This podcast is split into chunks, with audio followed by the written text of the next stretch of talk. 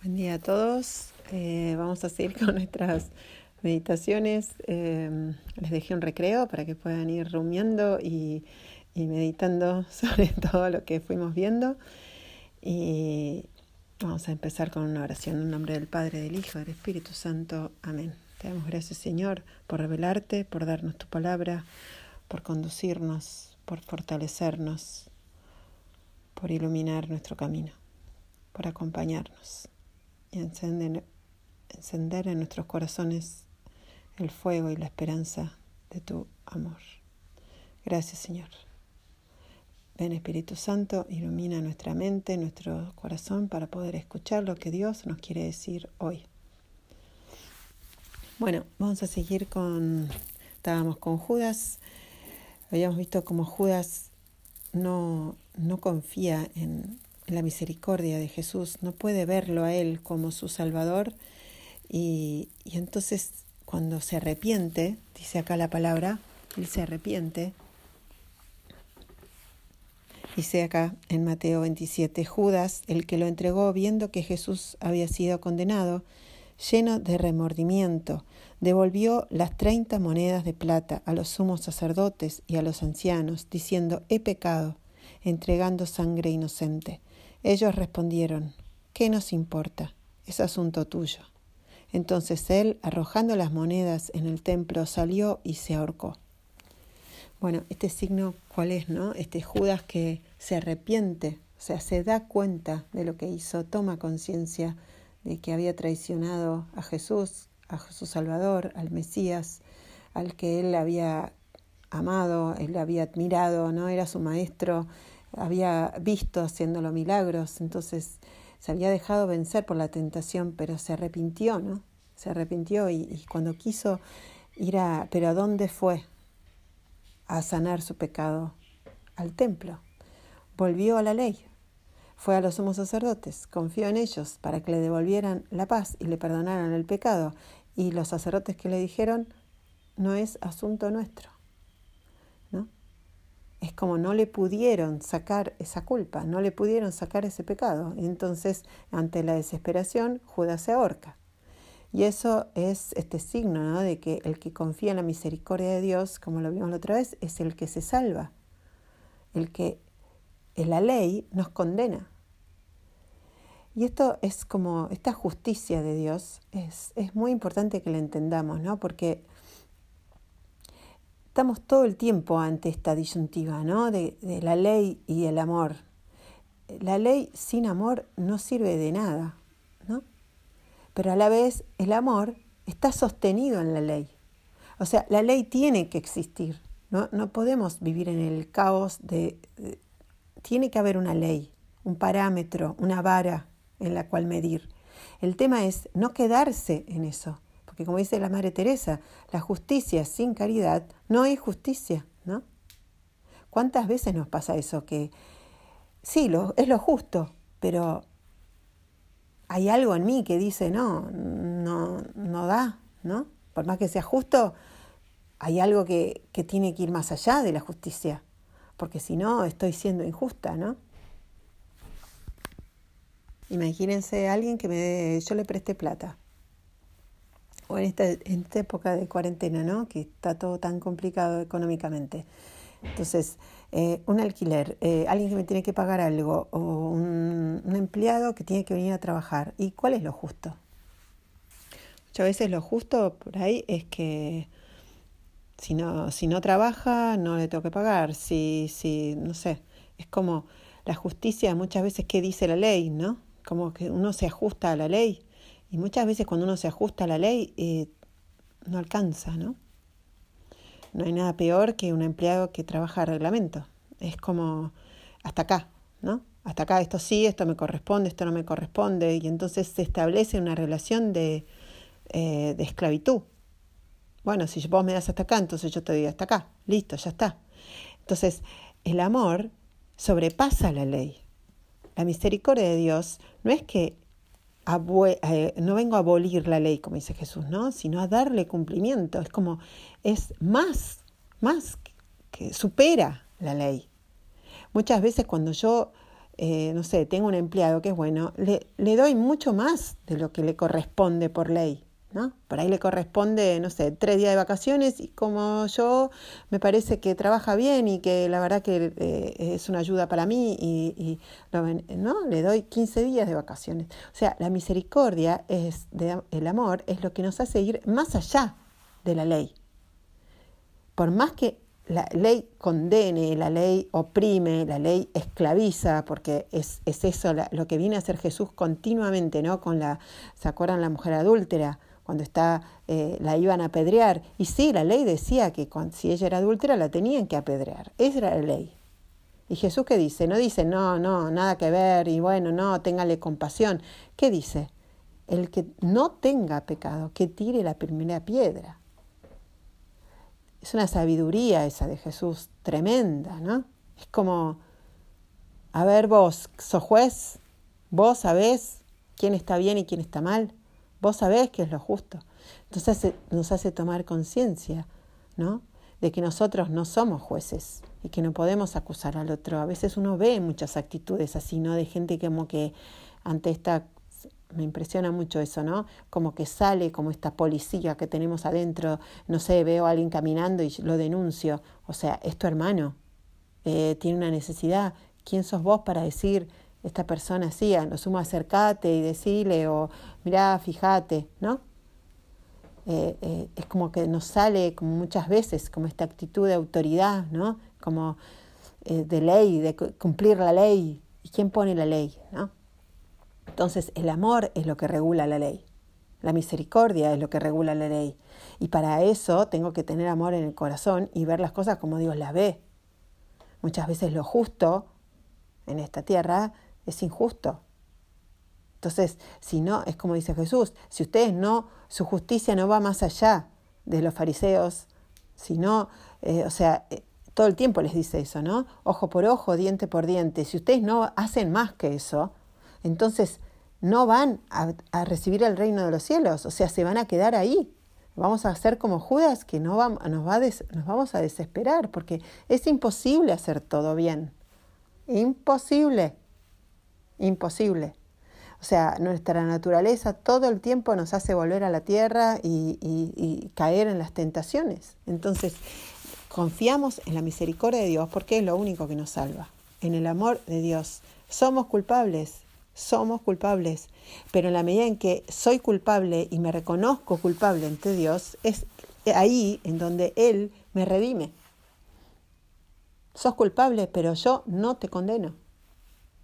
Eh, eh, es como, yo necesito la ley para que me marque eso, ¿no? Mi culpa. Es como que me ordena. Sí, está mal. Está mal mentir, está mal matar, está mal ser envidiosa, está mal ser orgullosa, está mal ser perezosa, está mal... Eh, va en contra de mí. Eso me oprime, me esclaviza y me da muerte, ¿no? Eso es lo que me marca la ley. Y entonces Jesús, en su misericordia, me viene a rescatar de eso y me dice, sí, sí, sos perezosa, sí, sos envidiosa, sí, fuiste orgullosa, sí, trataste mal a fulanito, sí, eh, no pagaste lo que tenías que pagar, no diste lo que tenías que dar, sí, fuiste egoísta, fuiste... Todo eso, sí, es verdad, pero vení, yo no te condeno, me levanta. Entonces el amor, la misericordia, me levanta, como hizo con la adúltera, ¿no? La levantó. Ella se estaba arrastrando en el piso, ¿no? Y la levantó. Y eso es lo que hace el amor de Dios, nos levanta, nos saca del sepulcro, nos hace ver que más allá de mi pecado, Él me da vida en la medida en que yo se lo ofrezco, en la medida en que yo me hago cargo y me reconozco. ¿no? Y esa es la misericordia que vino a traer Jesús a la tierra. Esa compasión, ese ir más allá de la ley. Entonces después vemos como Jesús es juzgado por Pilatos, coronado de espinas, flagelado y entregado a la crucifixión, ¿no? Todo esto que vimos de qué significaba todo esto, ¿no? Que era el cordero, entonces tenía que pasar por toda esta, por toda esta examinación, por la flagelación, todo era todo estaba en las escrituras, ¿no? Para que él era el cordero que iba a ser inmolado para la Pascua, para este paso, ¿no? y a la vez era el novillo de Yom Kippur que iba a ser entregado para expiación de los pecados. Entonces había que sacarle la sangre, ¿no? Bueno, todo esto es el chivo expiatorio que sale, del, sale de la ciudad, ¿no? Sale de la muralla cargando los pecados para, para redimirlos, ¿no? Todo este signo está, está en esta parte, ¿no? De, de, de Pilatos, de los sumos sacerdotes, del Sanedrín, de que ellos tienen que elegir, ¿vieron? El pueblo tiene que elegir entre Barrabás y él, ¿no? Que, eh, estos dos chivos, ¿no? ¿Quién iba a ser entregado y quién iba a ser expiado? Bueno, eh, entre, soltado, ¿no? Liberado. Bueno, es como cada cosa de lo que pasa acá en, en, este, en este Semana Santa, en esta pasión de Jesús, es esto, se están cumpliendo todas las escrituras. Jesús está llevando a la plenitud todo el Antiguo Testamento. Todo, absolutamente. ¿no? Entonces, eh, la crucifixión, vamos a, ver la crucifixión de Jesús. Acá dice en Evangelio de Juan 19, la crucifixión de Jesús. Jesús cargando sobre sí la cruz, salió de la ciudad para dirigirse al lugar llamado del cráneo, en hebreo Golgota. Allí lo crucificaron y con él a otros dos, uno a cada lado, y Jesús en el medio. Pilato redactó una inscripción que decía Jesús el Nazareno, rey de los judíos, y la hizo poner sobre la cruz. Muchos judíos leyeron esta inscripción porque el lugar donde Jesús fue crucificado quedaba cerca de la ciudad y la inscripción estaba en hebreo, latín y griego. Los sumos sacerdotes de los judíos dijeron a Pilatos, no escribas el rey de los judíos, sino este ha dicho, yo soy el rey de los judíos. Pilatos respondió, lo escrito, escrito está. Después que los soldados crucificaron a Jesús, tomaron sus vestiduras y las dividieron en cuatro partes, una para cada uno. Tomaron también la túnica y como no tenía costura, porque estaba hecha de una sola pieza de arriba abajo, se dijeron entre sí, no la rompamos, vamos a sortearla, para ver a quién le toca. Y así se cumplió la escritura que dice, se repartieron mis vestiduras y sortearon mi túnica. Bueno, acá vemos que Jesús dice, Jesús cargando sobre sí la cruz salió de la ciudad para dirigirse al lugar llamado del cráneo, en hebreo Golgota. O sea, Jesús carga sobre sí la cruz y va subiendo la montaña. El monte del cráneo, se llama acá. ¿Por qué le decían el monte del cráneo? Porque se cree, la tradición decía que en, esa, en ese monte estaba enterrado el cráneo de Adán. Y a la vez era parte del monte Moria, que era el que subió Isaac y Abraham para el sacrificio, ¿se acuerdan? Abraham subiendo con su hijo Isaac al sacrificio, Isaac cargando con la leña y diciendo, ¿dónde está el cordero? Y Abraham que le dijo, Dios proveerá el cordero. Bueno, ese mismo monte, el monte Moriah, es donde estaba el templo de Jerusalén y es eh, este monte del Gólgota es parte de eso, ¿no? Es como una parte de ese monte también. Entonces, todo, este, todo el Antiguo Testamento, como les decía antes, se está cumpliendo en, la pasión de Jesús, ¿no?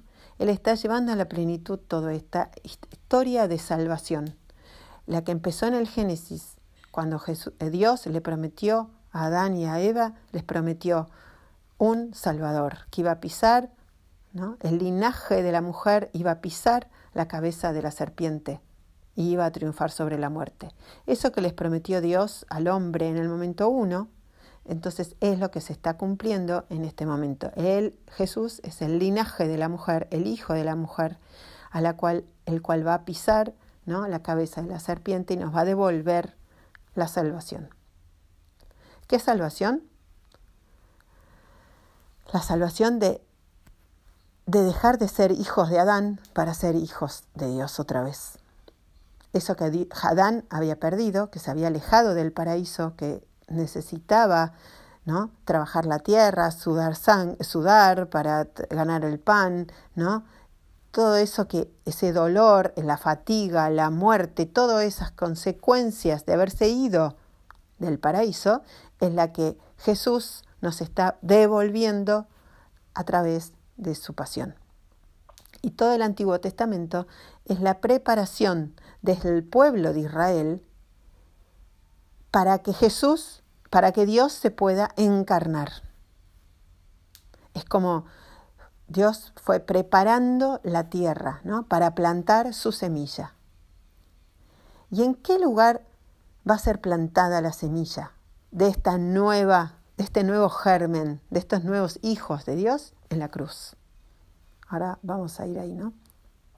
Entonces, cuando Jesús dice acá, Jesús está, salió de la ciudad cargando su cruz. Estamos diciendo esto de que es el chivo expiatorio, ¿no? Está cargando sobre sí los pecados de la humanidad. Entonces, ¿qué es la cruz? La cruz es madera. Hecha de un tronco, de un árbol. ¿No? Es madera. ¿Y es algo para qué? Para estacar, para sostener. ¿Sostener qué?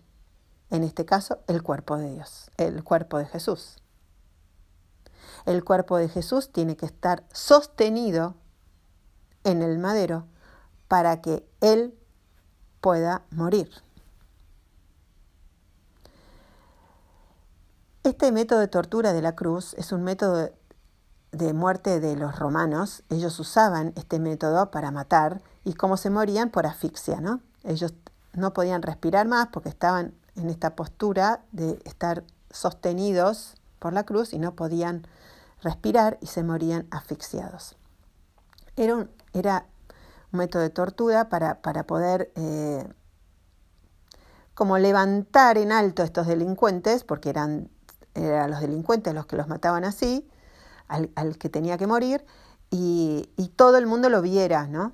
que todo el mundo pasara y lo viera y se burlaran y es como, como un castigo como ejemplar, ¿no? Para que la gente lo vea y diga, bueno, no quiero terminar así, ¿no? Como que no quiero terminar así, más vale, me porto bien. Como que ese era el, el, era para que sea elevado, para que sea levantado. Antes se los colgaba de los árboles y como generalmente en estos montes altos y, de montaña no había árboles, entonces inventaron esto de la cruz, ¿no? que era como un árbol, como un tronco de madera. Y yo, pensando en todo esto, ¿no? Como yo siempre trato de, de, entender de verdad, ¿no? De no repetir, porque a veces lo primero que me es repetir, ¿no? La cruz es eh, todo lo que me enseñaron toda la vida y me di cuenta que, que necesito profundizar ¿no? en esto para poder como que me llegue de verdad al corazón, porque si no es como que me quedo en lo que me dijeron y, y trato siempre de, de, buscar como a ver por qué, ¿no? ¿Por qué la cruz? Y fue lo primero que pensé, ¿no? ¿Por qué la cruz? ¿Por qué Jesús muere en la cruz? ¿Qué, qué, qué significa eso para mí, ¿no? ¿Qué significa en la Biblia la cruz? ¿Qué significa en la realidad que vivimos todos los días, una cruz. Entonces, bueno, me puse a investigar, ¿no? La primera imagen que me vino es cuando fui a un, a un viñedo en, en Cafayate. Me impresionó mucho ver todas las vides colgadas de la cruz. Veía la vid como media como zigzagueante, como débil, como, como que no se sostenía por sí sola, y, entonces atadas las vides a estacas, ¿no? Que eran cruz. Cuando uno, yo vi la, eh, eh, la vid, dije, es Jesús en la cruz. O sea, es como muy impresionante porque el cuerpo de Jesús es como la, los nudos de la vid, ¿no? Y es como muy impresionante verlo.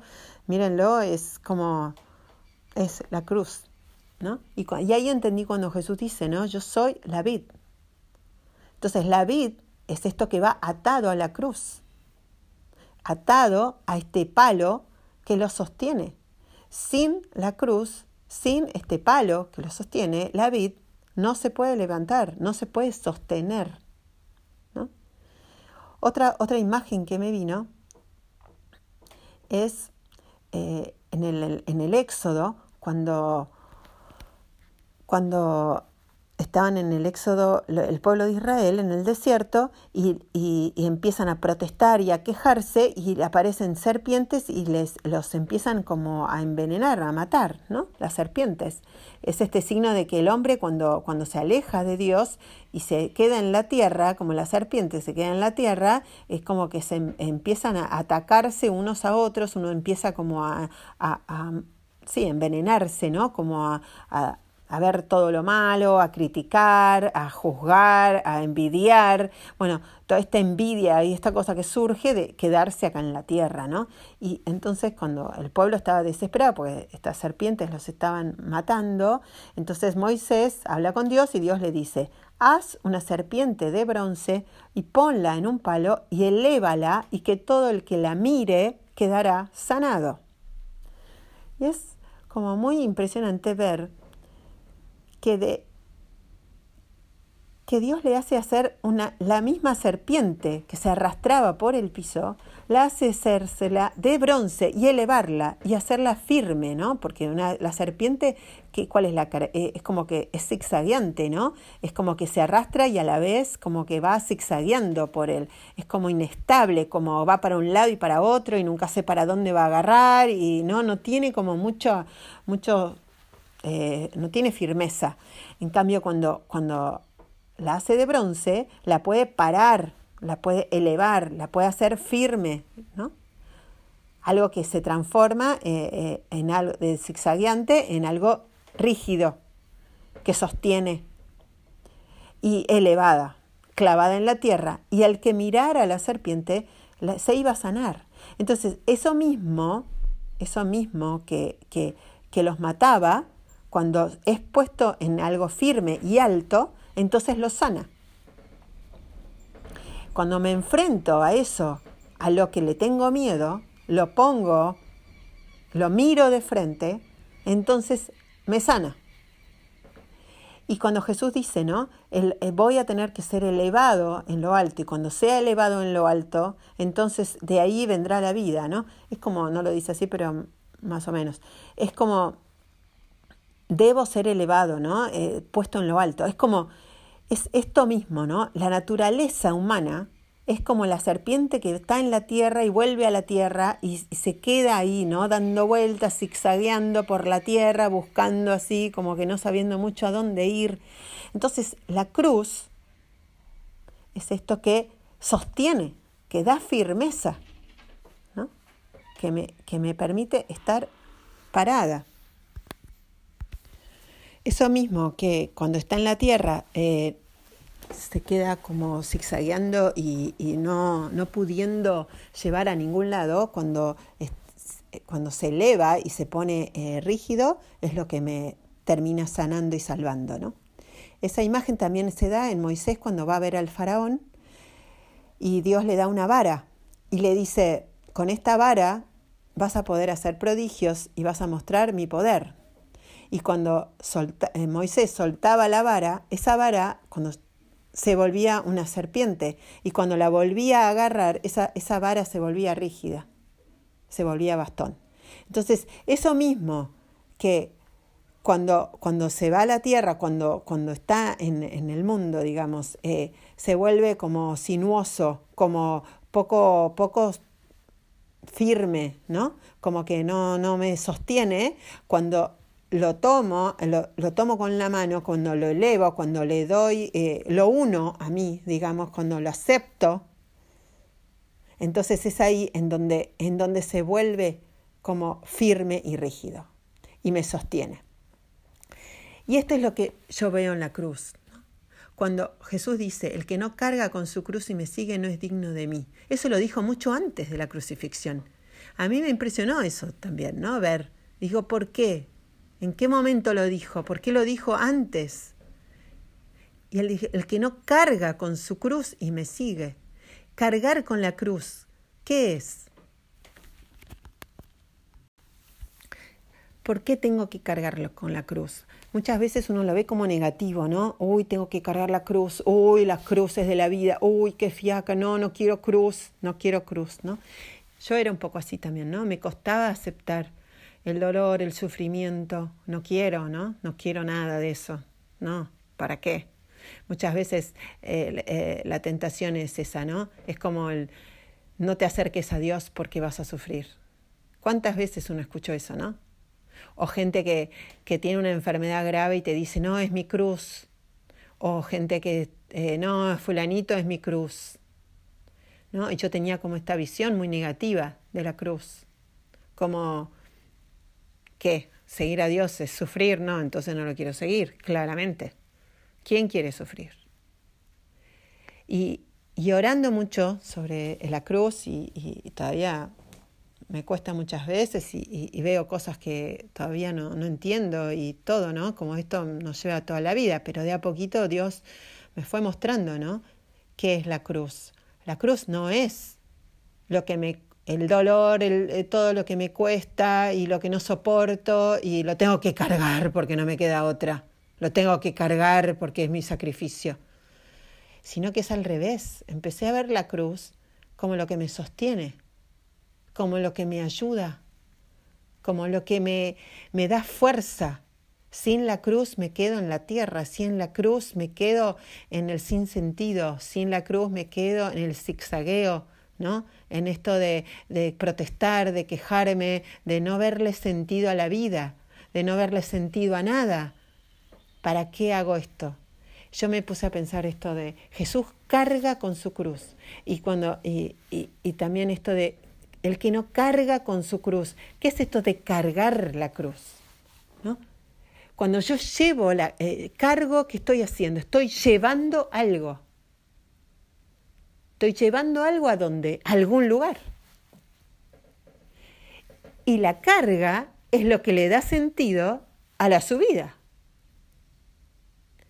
Porque si yo no estoy cargando algo, entonces ¿para qué subo?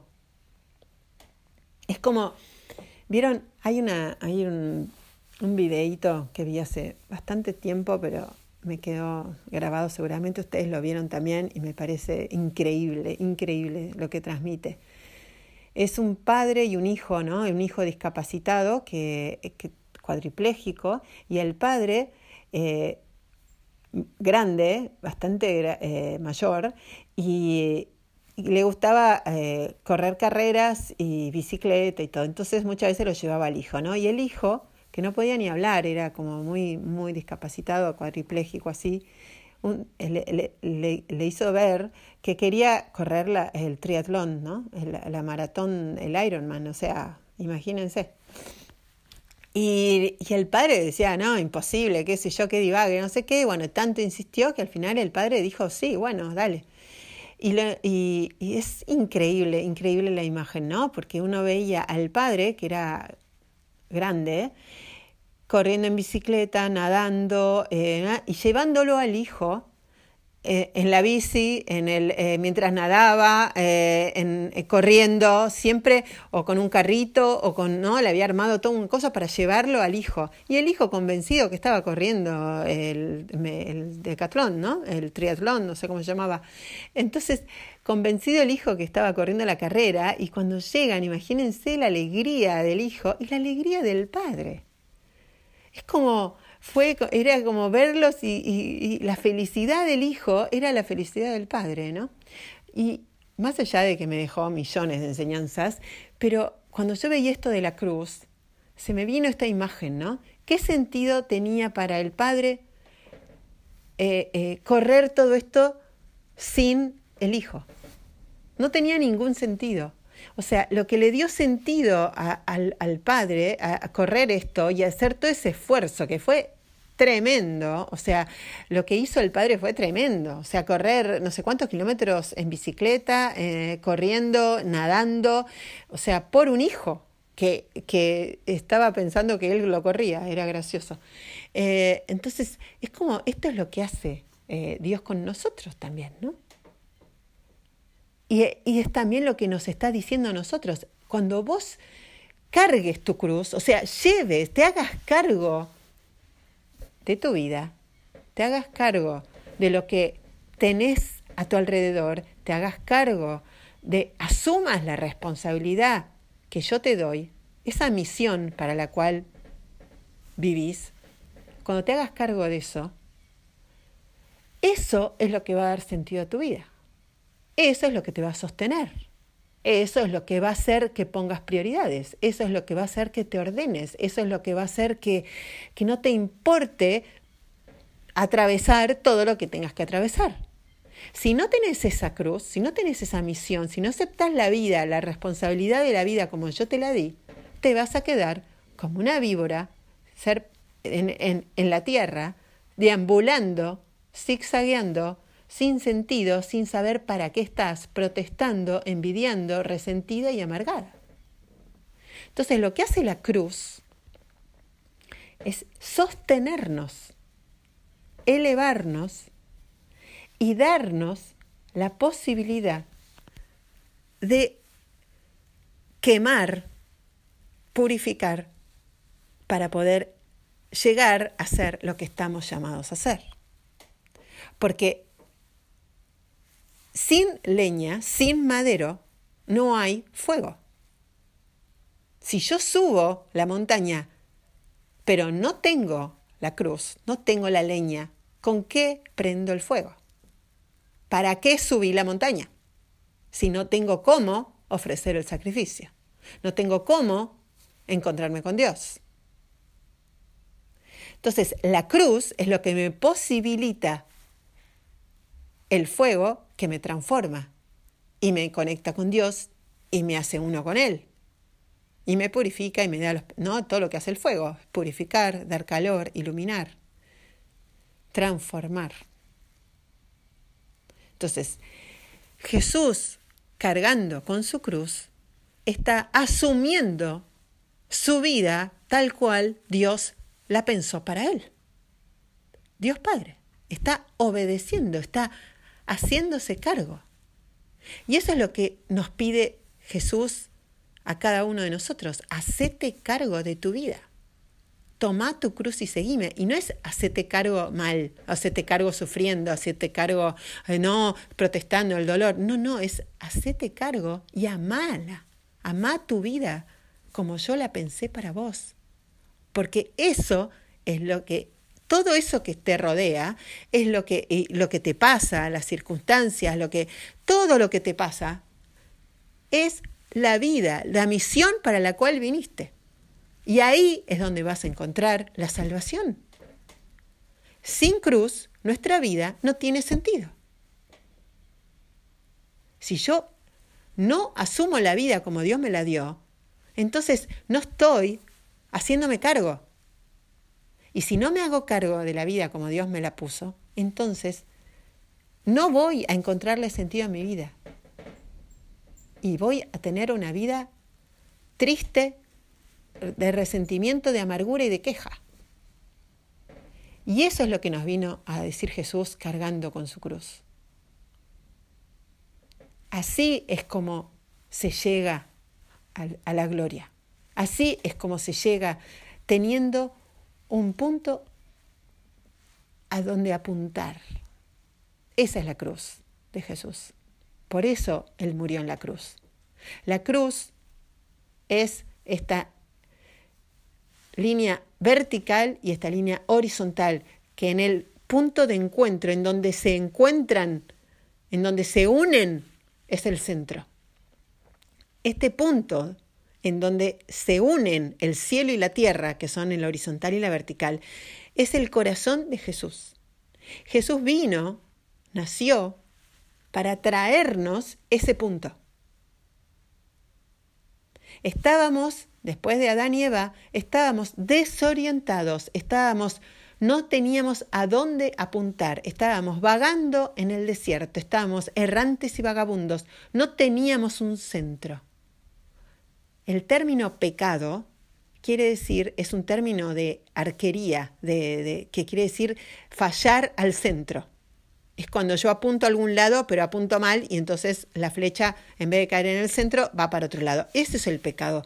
Cuando no voy al centro, cuando estoy desviado, cuando estoy desalineado, cuando estoy descentrado, desorientado, no tengo un punto a donde apuntar. Mi vida no tiene ningún sentido, estoy errante y vagabundo. Eso es el desierto, eso es el fuera del paraíso. Entonces Jesús en la cruz nos viene a traer ese centro a través del cual yo puedo empezar a alinearme. Puedo hacer una otra vez. ¿Qué hace un centro en una rueda, por ejemplo? Alinea. Si yo tengo un centro, todo el resto se empieza a alinear y hay un sentido que une todo. Entonces, ese es el centro, el corazón de Jesús es lo que a mí me da esta, esta perspectiva, este, este, esta visión hacia dónde tengo que ir. Es como que me ordena y da sentido a mi vida, porque si yo tengo un sentido, si yo tengo un para qué, si yo tengo un a dónde voy, todo el resto se alinea. ¿Vieron? Mis prioridades, todo se ordena. Si yo no tengo ningún objetivo, ninguna, ninguna noción de para qué estoy acá ni qué hago, todo me parece un plomo, todo me parece como, ¿y para qué? Todo me parece como nada, divague. En cambio, si yo tengo un para qué, si yo tengo un objetivo en la vida, entonces todo el resto se ordena. Y como este padre, ya no me importa eh, ya no me importa lo que tenga que atravesar, no me importa si me duele, si no, si estoy cansada, si, si con solo verle la cara al hijo ya todo valía la pena. Y ese es, es lo que nos vino a traer Jesús, ¿no? Ese sentido a nuestra vida. ¿Y cómo la descubre el sentido de mi vida? Asumiendo la vida tal como Dios me la dio. Y ustedes dirán, bueno, a veces no es tan fácil ver. Bueno, ya saben a esta altura, algunos, la mayoría, que, Jordan Peterson es mi, mi maestro. Admiro y aprendo tanto de él. Él lo que dice es, este, Jordan dice así, ¿no? Es como dice, si no sabes qué hacer, sentate en tu cuarto, mira a tu alrededor. Cuando veas, hay algo, siempre hay algo que está roto, y puedo arreglarlo, o esté desordenado y puedo ordenarlo, o esté sucio y lo pueda limpiar, o esté eh, eh, o lo pueda hacer más lindo, o embellecer, o lo pueda solucionar, o lo pueda restaurar. A medida en que yo voy viendo alrededor mío lo que me llama, eso es la misión que yo tengo en mi vida. Porque todos vemos cosas diferentes y todos nos sentimos llamados a algo diferente. Si yo entro con mi marido en, un, en, en, una casa o en un lugar, él va a ver unas cosas y yo otras. Nosotros construimos muchas casas, ¿no? no, sé por qué nos dio por ese lado. Y, y es muy gracioso ver cómo yo veo unas cosas y él otras. Y es así. Yo entro y veo, mm, ay, ese color no me gusta, eh, no, tendríamos que hacerlo más así, o esa ventana me gusta de esta forma, o, o esta circulación, y él ve la pared que está torcida, el, el, el, el, no sé, los caños y la parte más práctica. Entonces, eh, Dios nos dice así, ¿no? Como que cada uno tiene esto adentro. Y a través de estar relacionándonos como lo que nos rodea, es como que empezamos a descubrir nuestra misión en la vida o, para, o, qué, o cuál, es, cuál es lo que yo vengo a hacer acá. Porque todos tenemos una misión y todos venimos a hacer algo. No, no es que, ay, como decíamos la otra vez, ¿no? no es que se olvidó, ah, ni idea, me salió por casualidad. No, yo tengo una misión y tengo un lugar que ocupar. Y esa es la cruz, mi misión. Entonces, cada uno es diferente y cada uno ve cosas diferentes, escucha cosas diferentes y está llamado a cosas diferentes. ¿Y cómo lo vamos descubriendo? Interactuando con lo que nos rodea y de la manera más chiquitita y más simple. No es grandes cosas, es hacer, si ves algo que está sucio, limpialo. Si ves algo que está torcido, enderezalo. Si ves algo desordenado, ordenalo. Y no esperes que otro lo haga. Hacelo vos porque eso es lo que vos estás viendo y lo que Dios te está mostrando a vos. Al otro le muestra otra cosa.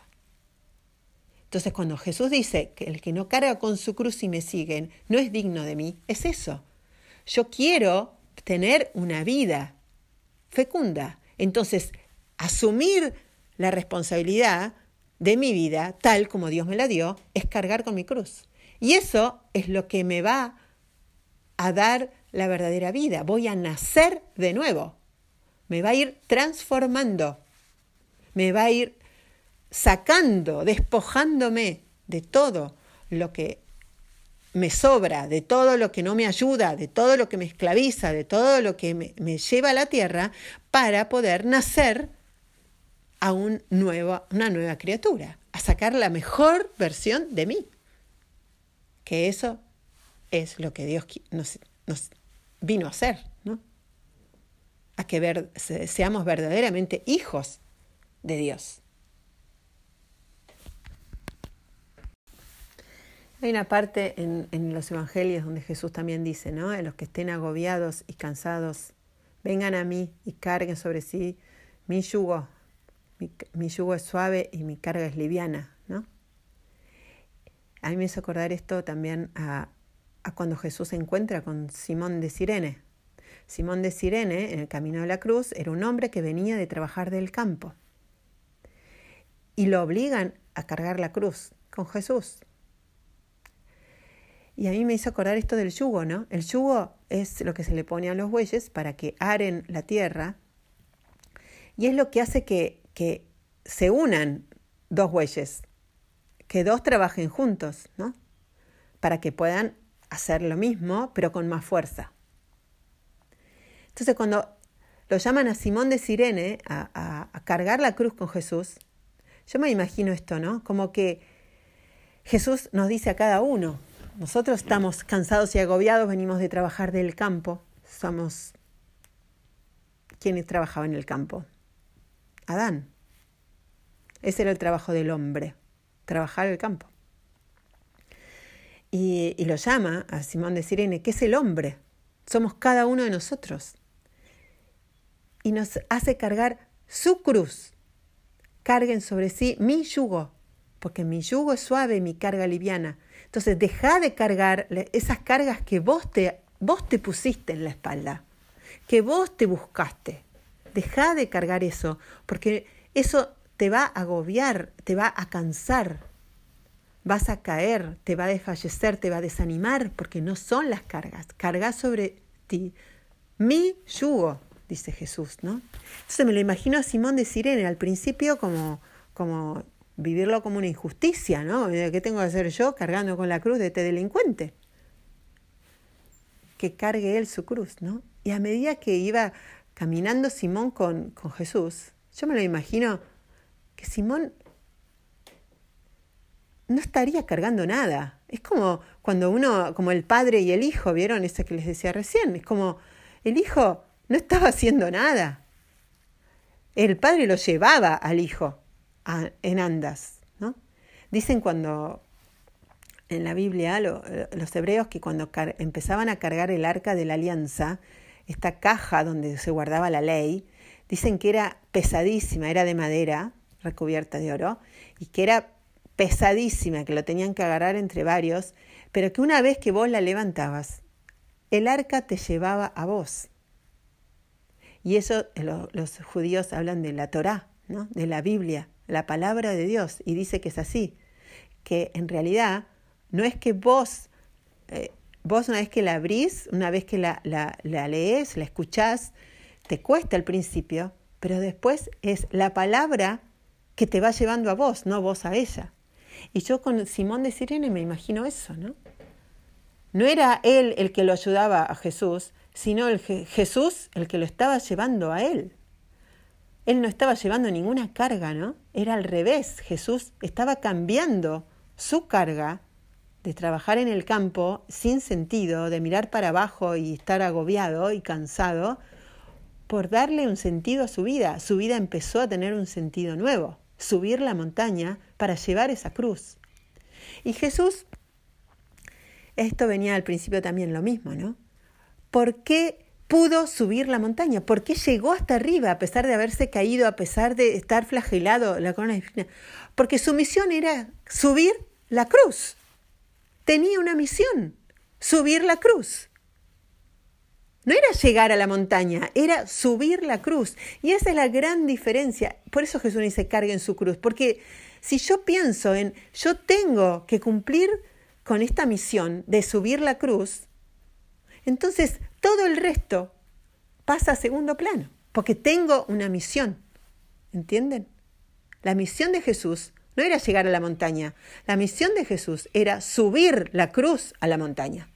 Tenía una misión y eso fue lo que lo hizo levantarse cada vez que se caía, lo, hizo, lo hizo poder llegar, porque tenía una misión, tenía que cumplir con eso que Dios le había encargado. Y, Simón de Sirene cambió de rumbo también, su vida debe haber cambiado para siempre, ¿no? Pasó de ser un hombre que trabajaba en el campo a ser alguien con un sentido y una misión, que era ayudar a Jesús a llevar esa cruz hasta la montaña. Y eso es lo que nos pide Jesús a cada uno de nosotros. Él carga el peso. Él lo carga. Lo que nos pide es, acompáñame, porque yo le voy a dar sentido a tu vida. No es por vos, es por, eh, no es por mí, es por vos. Yo le voy a dar sentido a tu vida, yo te voy a dar descanso, yo te voy a dar alegría, yo te voy a dar esperanza. Yo. Deja lo que estás haciendo, deja eso que, que te agota. Un sacerdote me dijo una vez, no sé, de algún santo creo que es, que dice ya, ¿no? El amor no cansa ni se cansa. Y me encantó, porque cada vez que estoy cansada pienso eso, ¿no? Si estoy cansada es porque estoy haciendo algo mal. Hay un cansancio físico pero hay un cansancio anímico, ¿no? Como del espíritu que no viene de Dios. Entonces, si estoy cansada y agobiada es porque estoy cargando una carga que no es la que Dios preparó para mí. Entonces, dejemos esa carga y carguemos el yugo de Jesús. Carguemos, Él nos da, porque la carga de Él tiene sentido. Y cuando yo le encuentro un sentido a, a las cosas que hago, entonces es ahí en donde la carga se vuelve liviana, en donde se ordena, en donde todo empieza a tener sentido. La misión nuestra que cada uno tiene es subir la cruz. Esa es la misión, porque eso me, me subir la cruz es lo asumir la vida es como Dios me la da, es lo que me, va a ayudar a que todo el resto pase a segundo plano y yo pueda como atravesar las angustias, los miedos, los dolores, las caídas, eh, la, ¿no? la humillación, todo lo que tenga que atravesar, no me va a importar. Lo voy a vivir con alegría y en paz, porque lo que estoy haciendo es mucho más grande que eso. Y ese es el sentido de la cruz. La cruz es lo que me sostiene, lo que le da sentido a mi vida. Es la misión para la que fui creada. Y es mi vida, asumir la vida tal cual Dios me la dio. Pero para eso necesito el Espíritu de Dios, para eso necesito su fuerza, para eso necesito su, su sangre, su carne, su cuerpo, su espíritu, para que Él viva en mí y lleve la cruz en mí, para que le pueda vivir con Él, ¿no? Ser ese Simón de Sirene que se unió a Él. Y entre los dos llevaban esa cruz, ese yugo, ¿no? Eso es lo que nos viene a decir Jesús. Cada uno de nosotros, seamos ese Simón, ¿no? Unite a mí. Yo te voy a dar la fuerza, yo te voy a dar el valor y le voy a dar sentido a tu vida. Gloria al Padre, al Hijo y al Espíritu Santo, como era en un principio, ahora y siempre, por los siglos de los siglos. Amén. Invito yo lo que hacía siempre en las, eh, después de, que daba las charlas, era que cada uno se pueda quedar con una palabra o una frase que le haya quedado resonando en el corazón y la escriba, ¿no? La escriba en su Biblia o en, o en un cuaderno y, y le quede grabado esa frase, ¿no? Porque ese es el mensaje que el Espíritu Santo quiere a cada uno decirle hoy. Así que en un ratito de silencio escuchen esa, frase o esa palabra que les haya quedado resonando y escríbanla, porque eso nos ayuda ¿no? a, poner como ese punto, centro, a partir del cual podemos rezar y, y encontrar el tesoro que Jesús nos vino a traer hoy. Buen día a todos. Bueno, vamos a seguir con nuestras meditaciones sobre la cruz. Hoy nos toca contemplar la crucifixión de Jesús. En el nombre del Padre, del Hijo, del Espíritu Santo. Amén. Ven Espíritu de Dios, iluminar nuestras mentes, abrir nuestros corazones, nuestros oídos para escuchar lo que Dios nos quiere decir a cada uno. Ven Espíritu Santo a iluminar nuestras tinieblas, a explicarnos las escrituras. Pedimos a la Virgen, nuestra Madre, que nos guíe en este encuentro. Gloria al Padre, al Hijo y al Espíritu Santo, como era en un principio, ahora y siempre, por los siglos de los siglos. Amén. Bueno, habíamos visto cómo Jesús va subiendo con la cruz a cuestas camino a la montaña. Él tenía una meta, tenía una misión que cumplir, llegar a la montaña para con la cruz, para ser crucificado, para cumplir la voluntad de Dios. Y eso era lo que se lo sostenía, cumplir la voluntad de su Padre. Por eso pudo levantarse cada vez que se cayó. Esas tres veces, ¿no? Tres caídas de Jesús que se relatan en las escrituras son esas. Habíamos dicho, ¿no? Que el número tres era este número del proceso que termina, ¿no? Entonces al caerse tres veces es ese signo de la naturaleza humana que se va a caer siempre. O sea, siempre vamos a, tener que caer, caer, y levantarnos, caer y levantarnos, ¿no? Porque la naturaleza humana es así. Entonces estas tres caídas de Jesús es este, ¿no? Hoy, mañana, siempre son esas tres caídas de la naturaleza humana que vuelve a la tierra, vuelve a la tierra. Y, y las tres veces se levanta, ¿no? y, lo levanta con eh, levanta el peso de la cruz, ¿no? Es como que lo que lo levanta es su espíritu, ¿no? El espíritu que, clama por cumplir con la voluntad de Dios. Y eso es lo que lo hace levantar la cruz. Y esa es nuestra, nuestra enseñanza de Jesús, ¿no? Como diciendo, vos, por más que te caigas, mi espíritu te levanta, ¿no? Tú, vos tenés una misión que cumplir para esto has venido, ¿no? Nos repite así, ¿no? Para esto has venido. Y eso es lo que nos levanta, cumplir la voluntad de Dios. El Espíritu de Dios es el que nos levanta de la tierra. Cuando llega al monte Calavera, como habíamos dicho, en, eh, en el monte se llamaba así porque la tradición decía que en este monte estaba enterrado el cráneo de Adán, por eso en algunos el monte de la calavera se llama también, ¿no? Entonces no es casualidad, ¿no? Que Jesús vaya a ser crucificado ahí en el donde estaba enterrado el cráneo de Adán, el, el, hombre, ¿no? Y este va a ser, Jesús va a ser el, el, nuevo hombre, ¿no? El nuevo Adán, como dice San Pablo, ¿no? Por el pecado, la muerte entró por la desobediencia de Adán y acá va a entrar la salvación por la obediencia de Jesús, ¿no? Por un solo hombre. Entonces, este es el nuevo Adán, ¿no? Jesús. Por eso va a ser crucificado en esta montaña. Vemos acá en Juan 19, Jesús caminando con la cruz a cuestas y, y después dice, ¿no? Después que los soldados crucificaron a Jesús, tomaron sus vestiduras y las dividieron en cuatro partes, una para cada una. Tomaron también la túnica, y como no tenía costura porque estaba hecha de una sola pieza de arriba abajo, se dijeron entre sí, no la rompamos, vamos a sortearla, para ver a quién le toca. Así se cumplió la escritura que dice, se repartieron mis vestiduras y sortearon mi túnica. Esto fue lo que hicieron los soldados. Esto que relata San Juan, como todo en la Biblia, nada está puesto porque sí, todo está puesto con un sentido, ¿no? San Juan, ¿qué, qué, qué nos está mostrando a lo largo de todo su Evangelio?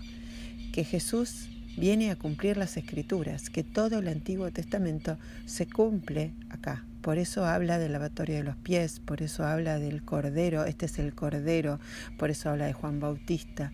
Es como todo está señal, eh, San Juan lo que le interesa mostrarle a los judíos es, y al hombre es que Jesús viene a cumplir con las escrituras, que todo el Antiguo Testamento se cumple en este momento. Por eso todo el Evangelio de San Juan es el libro de los signos. Cada vez que es, San Juan vuelve a relatar la vida de Jesús desde los milagros, desde lo que él hace para mostrar las bodas de Caná, cuando cura al ciego, cuando eh, yo soy la luz, yo soy el pan bajado del cielo, Él es el maná, ¿no? Él es el cordero de la Pascua, Él es el novillo, ¿no? De Yom Kippur, Él es el sumo sacerdote. Todo esto es donde San Juan pone el énfasis. Por eso esto de las vestiduras es muy importante, ¿no? Uno parece que, ah, se sortearon la ropa y bueno, ni idea, ¿viste? Eh, es como, bueno, pobre Jesús, lo dejaron desnudo. No, es mucho más profundo que todo eso, ¿no? Vamos a ver en las escrituras dónde aparecen las vestiduras.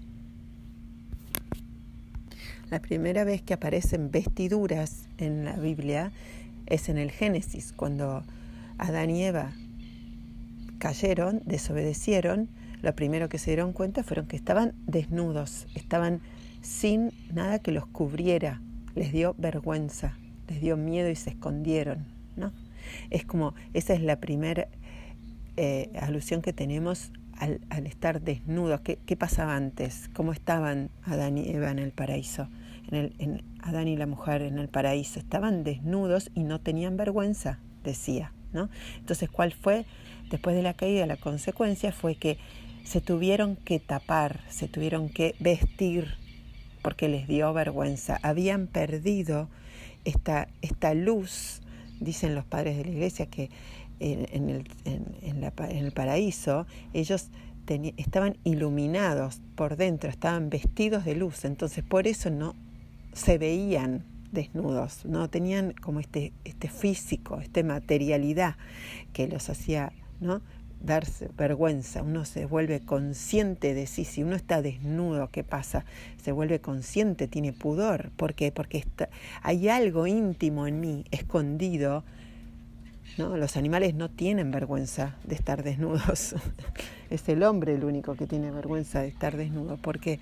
Porque hay algo, es el espíritu, el alma, que está escondido en él y es lo que, es lo que yo tengo que ocultar, preservar de ser expuesto, ¿no?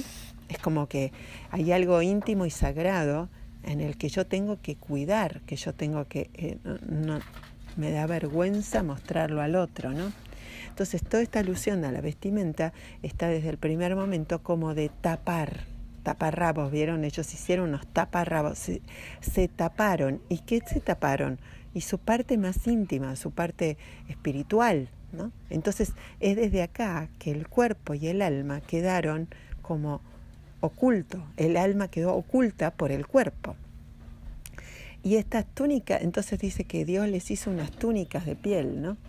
Los vistió con túnicas de piel.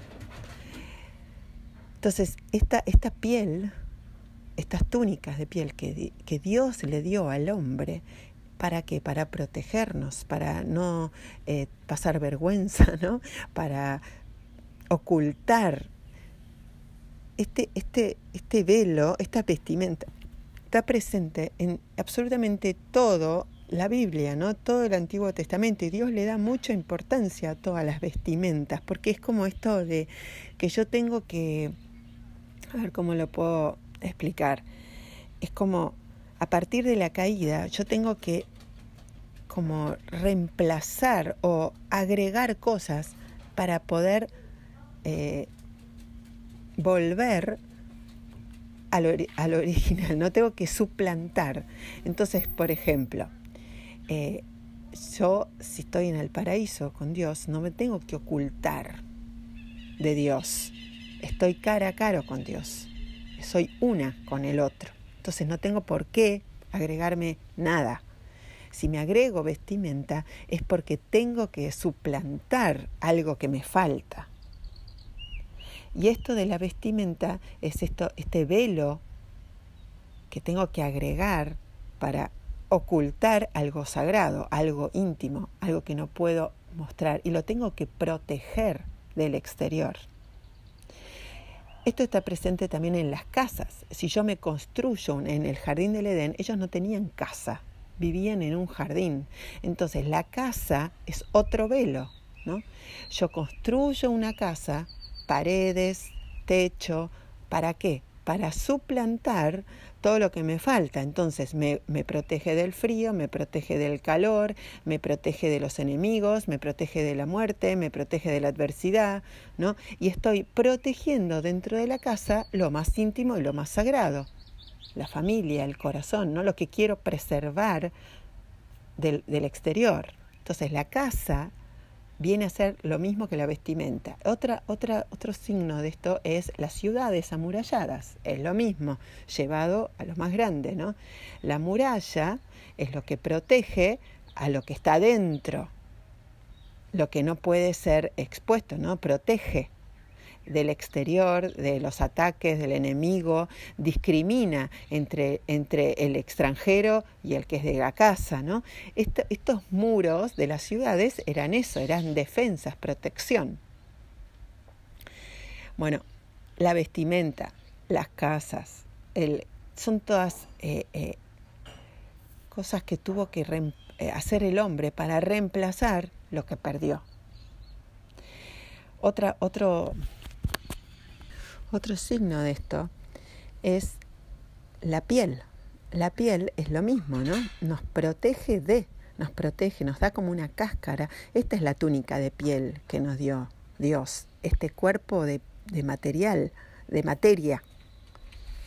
Entonces, este, esta, esta piel es la que nos protege del exterior y protege a la vez, nos separa, ¿no? nos hace como una individualidad no, nos separa del caos exterior, digamos, ¿no? Porque si no tuviéramos piel, ¿qué sería? Estarían todos los órganos desparramados, no seríamos una persona, ¿entienden? Es como la piel es lo que nos separa y nos agrupa a la vez, nos hace contener, digamos, todo lo que me pertenece y soy. Entonces, esta piel, esta, esta capa es la túnica de piel que Dios nos dio para protegernos y suplantar y contener el alma. Entonces, esta piel, el, a veces en los animales, está, está, hecha con la piel de los animales, el cuero, ¿no? el cuero de los animales. Es lo mismo, ¿no? Entonces, por eso ellos en los sacrificios, ¿qué tenían que hacer? Tenían que, con una espada, atravesar la carne, la piel, y que la sangre, separar la sangre, ¿no? Sacar la sangre, lo que está dentro. Y la sangre es el espíritu, es signo de la vida, es lo más sagrado que le pertenece a Dios. Entonces, cuando en los sacrificios ellos atravesaban con la espada la piel y la carne para separar la sangre, es exactamente lo mismo que hace la muerte en nosotros. La muerte que hace separa la piel, esta túnica de piel que, nos, que recibimos para poder sobrevivir en este mundo material y físico, y que lo más sagrado, el alma, el espíritu, la sangre, lo más sagrado, lo íntimo, lo que nos da la vida, nos anima, que está contenido adentro nuestro fluya y, y pueda vivir de otra manera, con el cuerpo que Dios nos da. Dios nos va a dar un nuevo cuerpo transfigurado. Es ese cuerpo transfigurado que va a contener el espíritu y ya no va a haber ni tiempo, ni espacio, ni muerte, ni fatiga, ni cansancio, ni dolor, porque todo eso, la muerte, el cansancio, la fatiga, el dolor, son consecuencia de habernos ido del paraíso para vivir en un mundo material y físico. Entonces, todo este mundo material y físico es un velo que oculta, digamos, al Dios verdadero que es espíritu. Entonces, la muerte pasa a ser un parto, pasa a ser un algo, ¿no? Como que yo doy a luz a un nuevo ser. Eso es lo que pasa en la crucifixión. Jesús está crucificando, o sea, matando, atravesando el velo de lo, de lo material, de la materia, de la carne, para que se derrame su espíritu y su sangre sobre nosotros y nos dé vida. ¿Y cómo, se, cómo vemos esto? Cuando lo despojan de sus vestiduras, es esta en, y la dividen en cuatro partes. Son los cuatro puntos cardinales. La cruz, vieron que son los cuatro puntos cardinales. En el, en el jardín del Edén surgía del centro del jardín un manantial donde se regaba todo el jardín y eran los cuatro ríos, este, oeste, norte, sur.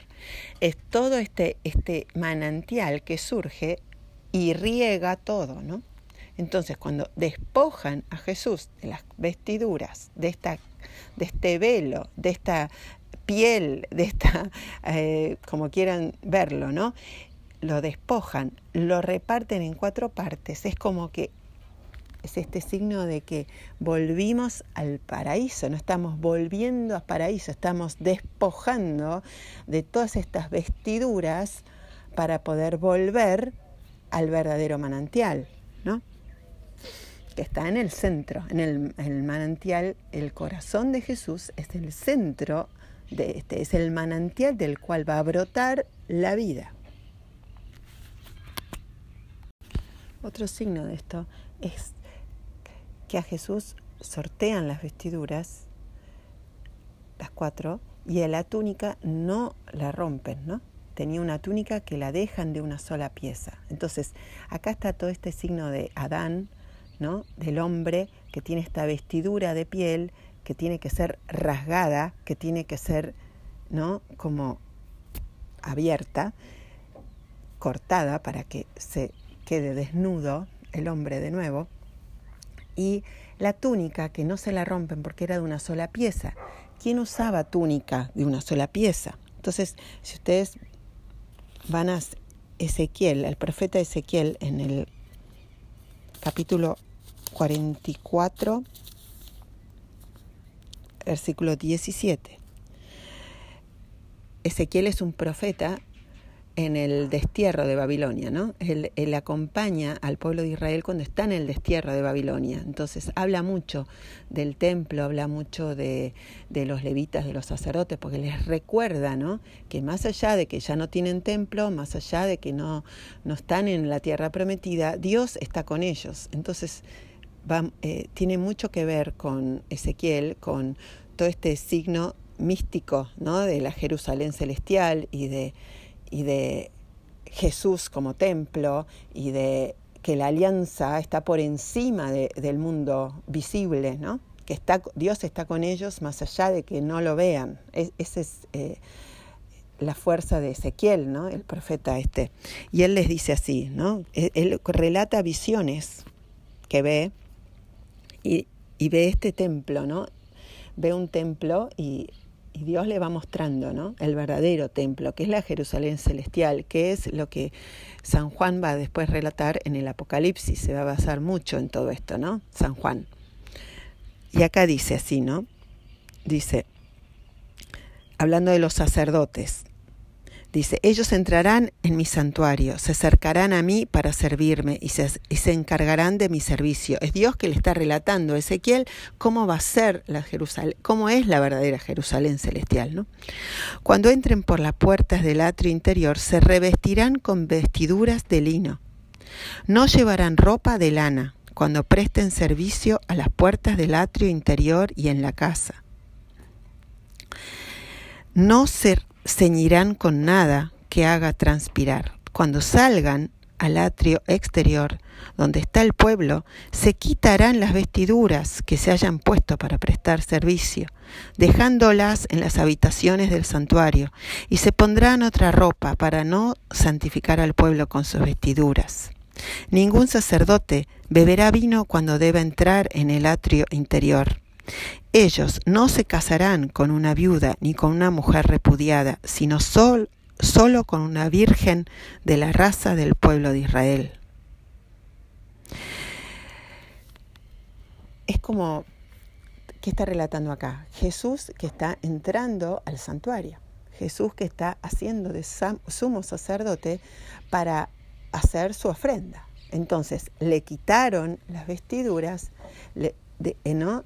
La, eh, la, túnica de lino es esta que usaban los sacerdotes y por eso no la rompen porque era de una sola pieza, ¿no? Es esta túnica que él tiene.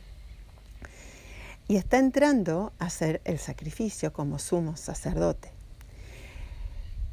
Y otra cosa que también nos marca todo esto es que Jesús en la cruz es atravesado por los clavos atraviesan su carne y la corona de espinas atraviesan la carne. Entonces son los cuatro costados, ¿no? la corona de espinas y los clavos en las manos y en los pies, son los cuatro, los cuatro ríos de los que emana la sangre ¿no? de Jesús.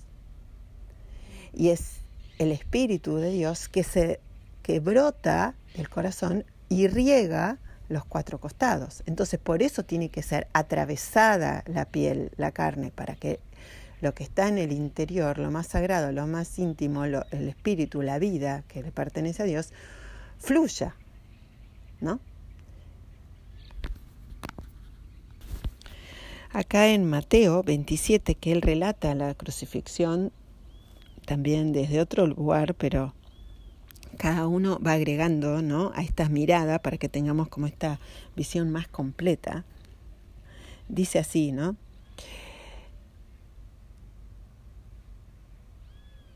Entonces Jesús, clamando otra vez con voz potente, entregó su espíritu. Inmediatamente el velo del templo se rasgó en dos, de arriba abajo. La tierra tembló, las rocas se partieron. Entonces, ¿qué nos dice acá eh, Mateo?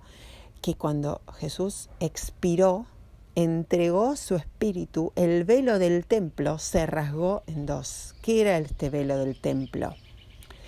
Así como las casas, las ciudades, la ropa, todo es esto, esta protección, esta vestimenta, esto que nos protege y a la vez protege lo más sagrado que tenemos, y a la vez oculta, ¿no? Es lo escondido que hay que atravesar para poder encontrar el tesoro, vendríamos así, ¿no? Es, este, por eso a nosotros todos nos, nos, apasiona el, el, tesoro escondido, ¿no? Lo, que está abajo, el oro, por ejemplo, que está abajo de la tierra, las minas, ¿no? Lo más, lo más, eh, la riqueza que hay en el interior, ¿no?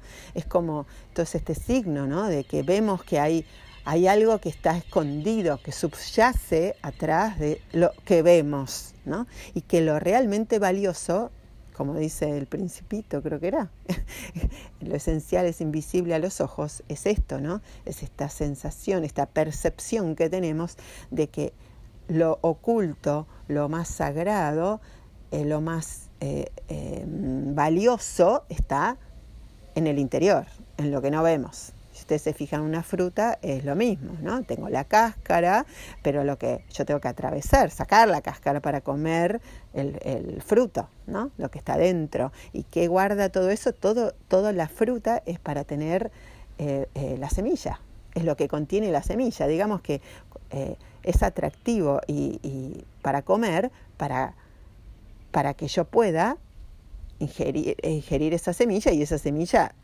caiga en tierra de nuevo y vuelva a, germinar. La función de, la fruta es esa, llevar la semilla dentro. No tendría ningún sentido la fruta si no tuviera semilla. Eh, Dios la hizo como comestible y atractiva justamente para que se pueda reproducir. así como la flor, es lo mismo, ¿no? Atrae, que, ¿para qué? Para reproducirse. El perfume de la flor, lo que tiene la flor, no es en sí mismo ah, un adorno, es atrae a los insectos para poder polinizarse y reproducirse. Bueno, todo este signo de que tiene que hay algo, una cáscara, como que contiene, hay algo, un velo que contiene lo más sagrado. esto es lo mismo en el templo. Los templos eran construidos exactamente igual con esta misma, con esta misma estructura, ¿no? Estaba el exterior, después estaba el muro, donde podían entrar cierta gente, se purificaban y después el otro altar de los altares se hacían el sacrificio y el velo que ocultaba el santo de los santos, el arca de la alianza, lo más sagrado, al que solo podía entrar un sumo sacerdote. ¿Se acuerdan que lo vimos? Entonces, todo este signo es exactamente lo mismo. Entonces, cuando acá dice expiró, entregó su se rompió el velo del templo, ¿qué está diciendo acá? que Jesús, el cuerpo de Jesús, es el templo. Es el templo que cuando atraviesan ¿no? con la espada, con, con el corazón de Jesús, atraviesan la carne, con los clavos, la corona de espinas atraviesan la carne, fluye la sangre, fluye el espíritu, entregó su espíritu, ¿no? Nos entregó su espíritu. O sea, se rasgó ese velo y, eh, del cuerpo, de lo material, para entrar en, el, en lo más sagrado, ¿no? en la presencia de Dios. Y eso solo lo pudo hacer Jesús como sumo sacerdote. Acá dice, ¿no? En San Juan, cuando está relatando la crucifixión, dice, cuando llegaron a él al ver que ya estaba muerto, no le quebraron las piernas, sino que uno de los soldados le atravesó el costado con la lanza y enseguida brotó sangre y agua que es esta sangre y agua que brotan del corazón abierto de Jesús. ¿no? Es el espíritu y la vida, es como el, bautismo, el agua y la, Eucaristía, ¿no? el vino, el espíritu que nos viene a dar. Porque, como dice eh, Juan Bautista, yo los bautizo con agua, pero el que viene después de mí los va a bautizar con el espíritu. Entonces, una cosa es lavarse, como veíamos la otra vez, purificarse, perdonar los pecados, y otra cosa es la sangre. Sí, yo me perdono los pecados, todo bien, eh, me lavo, me limpio, pero a los dos minutos, o sea, vuelvo a estar sucio igual. Es como la casa, ¿vieron? Uno limpia la casa los dos segundos, ¿no? Alguien viene y abre la heladera y otra vez se vuelve a ensuciar. Y puede pasar el trapo y bueno, es como o sea, el agua no alcanza, ¿no?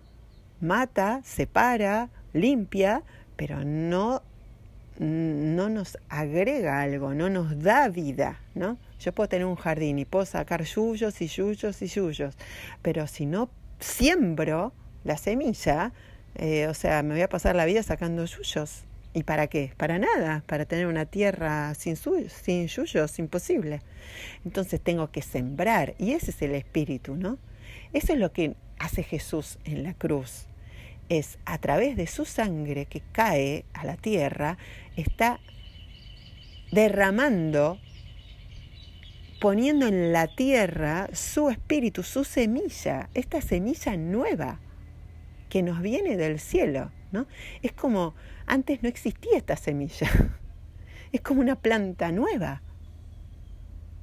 Es, es como si Dios es el, es el Padre, la Virgen es la mujer, la esposa, ¿no?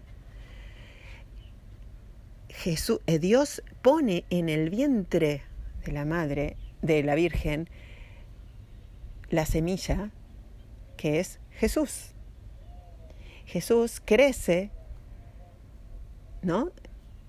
En, el vientre de la Virgen nace, crece, se forma y acá en la cruz, ¿qué está haciendo? Está otra vez como sembrando esa semilla, porque el árbol es, el eh, la cruz es el árbol, Jesús es el fruto, y ese fruto tiene que necesariamente para generar vida nueva, tiene que caer en tierra. Entonces, la lanza, los clavos, la corona de espinas, ¿qué están haciendo? Están derramando, están atravesando la carne para que ese fruto, esa semilla que está dentro del fruto, pueda caer en tierra y generar nueva vida. Entonces, la semilla es lo que es lo que condiciona, digamos, es lo que trae en potencial todo lo nuevo, todo lo que va a crecer, todo lo que va a germinar. Yo no puedo plantar un, manzano y pretender que nazca un peral. O sea, si yo quiero peras, tengo que sembrar una semilla de pera, de un peral, ¿no? Y esto es la semilla que vino a traer Jesús, que no la teníamos. Teníamos la semilla de Adán, que era corruptible, que era de materia, pero no teníamos la semilla de ser hijo de Dios. Es en este momento en la cruz en donde esa semilla que vino a traer Jesús, verdadero Dios, verdadero hombre, cae en tierra, lo entierran a Jesús en un sepulcro, lo entierran y desde ahí va a ser este nuevo hombre que es hijo de Dios. Todo esto pasa, está pasando en este momento en la cruz. Por eso tiene que ver con la Pascua, por eso tiene que ver con el Cordero, por eso tiene que ver con el sumo sacerdote, con el Yom Kippur. Se está renovando una alianza. Se está, San Pablo dice, si no hay sangre, no hay remisión de los pecados. Entonces, para que haya nueva vida, algo tiene que morir. Entonces, ¿qué está muriendo acá? Está muriendo la antigua alianza, está muriendo la ley, está muriendo el, cordero, el primogénito, está muriendo el Adán, el hombre sin espíritu de Dios, el hombre, la fatiga, el dolor, la muerte, todo eso está muriendo ahí porque Jesús nos vino a traer su propio espíritu encarnado y nosotros, como en el bautismo, es como que Él nos devuelve ese espíritu para que podamos ser hijos de Dios como Él. Miren lo que dice acá en Ezequiel 36. Dice, los purificaré, perdón antes, los rociaré con agua pura y ustedes quedarán purificados. Los purificaré de todas sus impurezas y de todos sus ídolos. Les daré un corazón nuevo y pondré en ustedes un espíritu nuevo. Les arrancaré de su cuerpo el corazón de piedra y les daré un corazón de carne. Infundiré mi espíritu en ustedes y haré que sigan mis preceptos y que observen y practiquen mis leyes. Ustedes habitarán en la tierra que yo he dado a sus padres. Ustedes serán mi pueblo y yo seré su Dios. Esta alianza nueva, que ya no depende del corazón de piedra, que es la ley, la ley estaba grabada en piedra. Una piedra es inamovible, una piedra es rígida, una piedra me hunde, ¿no? Me sostiene en un momento, pero llega un momento que si no me suelto de la piedra, me hunde, ¿no? Entonces, esa es la ley, Jesús que vino a dar, le vino a dar vida a esa ley. Cuando algo está vivo, entonces crece, se mueve, ¿no? Es capaz de flexibilizar, es capaz de, de, generar algo nuevo. Ese es el Espíritu de Dios. Ese es el Espíritu que Dios nos vino a poner en el corazón. Ese Espíritu de que nos hace ver las cosas de otra manera, que nos hace sentir las cosas de otra manera, que nos devuelve la verdadera vida y no ya esclavos de lo que puedo hacer y lo que no puedo hacer, eh, eh, no tengo que hacer esto, tengo que hacer lo otro, no, ya no es tengo que hacerlo, lo hago porque esto a mí me genera vida, me hace crecer, me abre un mundo nuevo, me llena de alegría, me da luz. Eso es lo que vino a traer Jesús, ese corazón nuevo. Infundiré mi espíritu en ustedes, dice no, no, no, toma conciencia de lo que es eso. ¿No? Seguimos viviendo como si tuviéramos el espíritu de Adán. es como hombres, preocupados por esto, preocupados por lo otro, por aquello, por lo que pasa allá. Y Jesús nos dice, No te preocupes, yo te doy lo que vos necesitas para vivir. Y vamos a vivir eternamente, la eternidad. Fuimos creados eternos. Entonces, esta vida es un parto a la verdadera vida. Vamos a nacer a una nueva vida. Es como querer quedarse en la panza de la madre toda la vida. Es imposible. En algún momento vamos a nacer a la nueva vida. Y esa es lo que estamos eligiendo acá. ¿A dónde quiero nacer de nuevo? ¿No? ¿A dónde quiero ir? ¿Para qué estoy viviendo? Eso es lo que los planteos de esta vida. Y, Dios lo que nos dice es, yo, como el Evangelio de hoy, que es yo voy a la casa de mi padre y les estoy preparando la casa de mi padre. Él nos construyó una casa en el cielo para habitar con él para siempre. Tiene una habitación para nosotros, con nuestro nombre, y nos está esperando. Y eso es lo que nos viene a decir. Los estoy esperando. Los estoy esperando. Yo soy tu padre, yo soy tu creador, yo te amo. Atravesá este velo de del mundo físico, atravesalo porque yo estoy del otro lado, no tengas miedo. ¿No? Es como, no te quieras quedar con esto. Este es un velo, esto es la parte de, que podemos ver, la parte física, pero el verdadero tesoro está atrás de esto. La verdadera vida está después de esta. Y es una vida donde no hay fatiga, donde no hay dolor, donde no hay enfermedad, donde no hay muerte, y no queremos ir en un punto lo percibimos, porque todos queremos, ¿no? Nadie se quiere morir, nadie quiere sufrir, nadie quiere enfermarse, nadie quiere el dolor, nadie quiere la fatiga. Pero eso es lo que nos viene a decir Jesús. O sea, de este lado del velo es así. Entonces, lo que vos estás queriendo ir está del otro lado del velo. No te quedes ahí. Miren lo que dice acá después eh, el profeta Ezequiel cuando habla del del templo, ¿no? Es muy lindo lo que dice, de cómo Dios le describe el templo, el verdadero templo, ¿no? Dice así, en el capítulo 47 de Ezequiel, si lo quieren buscar. El hombre me hizo volver a la entrada de la casa y vi que salía agua por debajo del umbral de la casa en dirección al oriente. El agua descendía por debajo del costado derecho de la casa al sur del altar. Allí vi que el agua fluía por el costado derecho y me hizo caminar a través del agua que me llegó a la cintura y ya era un torrente que no pude atravesar porque el agua había crecido. Era un agua donde había que nadar, un torrente intransitable. El hombre me dijo, ¿has visto, hijo de hombre? Y me hizo volver a la orilla del torrente.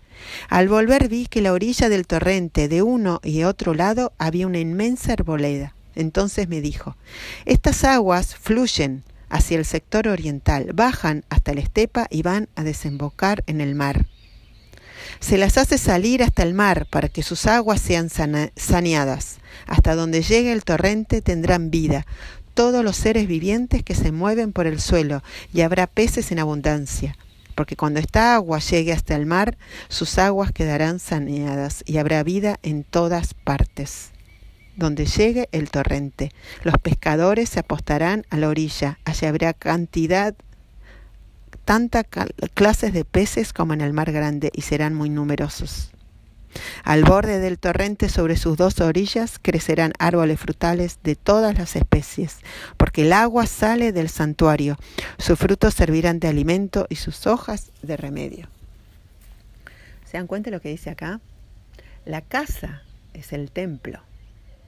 Del costado derecho de la casa fluye el agua que sanea todo, que limpia y va hasta el mar llega hasta el mar. ¿Se acuerdan que el mar era el caos original, era la muerte para ellos? Entonces, el, el, del costado derecho de la casa del templo sale este río que purifica y sanea y da vida. A sus dos orillas estaba lleno de arboleda. Era todo un desierto salvo a las orillas del río, donde estas aguas saneaba y daba vida. No solo saneaba y limpiaba, sino que daba vida.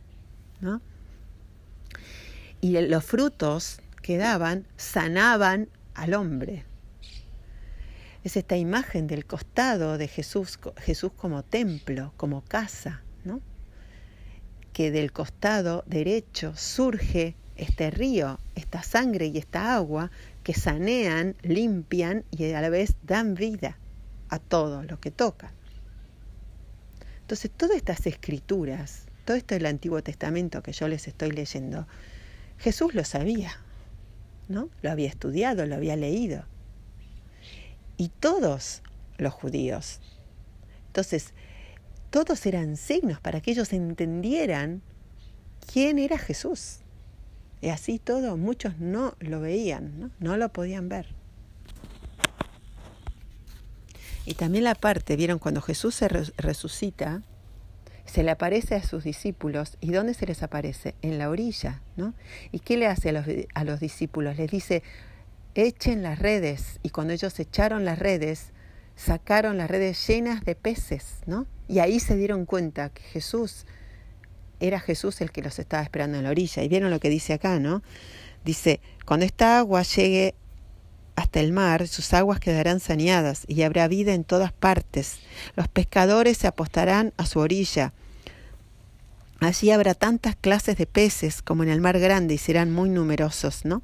Es como Jesús estaba diciéndoles esto, ¿no? Yo soy el que viene a sanear el que viene a traerles vida, el que viene a hacer que puedan encontrar vida allí donde solo hay muerte. En el mar solo había muerte, ¿no? Y Él les hace echar las redes y sacan numerosos pescados llenos que no pueden ni, ni, ni, llevarlos en la barca, ¿no? Y así se dan cuenta que Jesús era Jesús el que estaba en la orilla. ¿no? Y él estaba en la orilla, acuérdense de eso, ¿no? En la orilla es este lugar en donde hay un límite a las aguas y surge la tierra. Es, este, es esto que va y viene, ¿no? Es como la orilla es el lugar intermedio, el equilibrio, es como este jardín, el equilibrio entre el caos y el orden, entre la tierra y el mar, entre eh, eh, la naturaleza salvaje y el jardín que está ordenado, ¿no? Esta orilla es este lugar intermedio, equilibrio entre uno y otro. Y ahí estaba parado Jesús. Y ellos estaban en el mar, y les dice echen las redes y del mar sacan pescados, ¿no? Es este signo de Ezequiel, ¿no? Que Jesús es esta agua viva, Jesús viene a traernos este espíritu, esta sangre, este nuevo ser, ¿no? Bueno, y para terminar hoy, quería leerles la palabra de hoy que me pareció como muy providencial, ¿no? Dice así el Evangelio de San Juan de hoy. Jesús dijo a sus discípulos, no se inquieten, crean en Dios y crean también en mí. En la casa de mi Padre hay muchas habitaciones. Si no fuera así, se lo habría dicho a ustedes.